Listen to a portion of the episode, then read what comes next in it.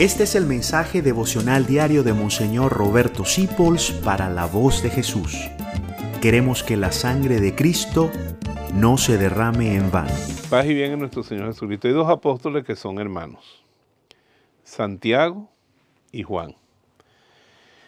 Santiago escribió una carta preciosa donde nos dice que si nuestra fe no se manifiesta en obras de amor, no existe. Y Juan, una carta preciosa donde nos dice que Dios es amor y que el único mandamiento es el amor.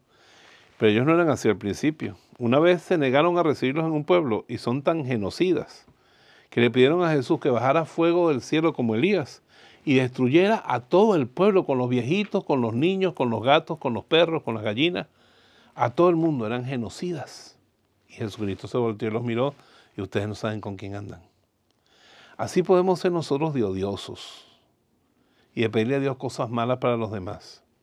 Pero el Señor nos puede cambiar el corazón a tal manera que terminemos siendo apóstoles del amor y del amor real y efectivo, como terminó haciéndolo Santiago y Juan. Así que pidámosle al Señor que nos cambie el corazón.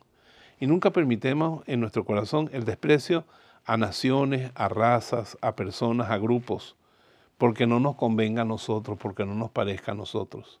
Debemos ser respetuosos de la vida y respetuosos del ser humano porque todas las naciones, todas las culturas, todas las razas, si es que se puede hablar de una cosa tan absurda como es una raza, todos ellos son expresiones del amor de Dios.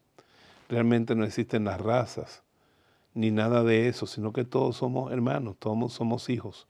Y aunque a veces hayan grupos que nos hacen daño a nosotros, a los nuestros, a nuestros intereses, nuestro deber no puede ser responder con violencia, sino responder con el perdón, con el amor que nos hace grandes como nos enseñó Jesucristo y como se nos enseñó nuestros apóstoles queridos, San Juan y Santiago. Señor, que tú nunca encuentres en mi corazón desprecio, ni odio, ni peticiones de mal para nadie, sino bendiciones para todo el mundo.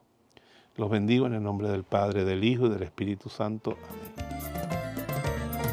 Gracias por dejarnos acompañarte. Descubre más acerca de la voz de Jesús visitando www lavozdejesús.org.be. Dios te bendiga rica y abundantemente.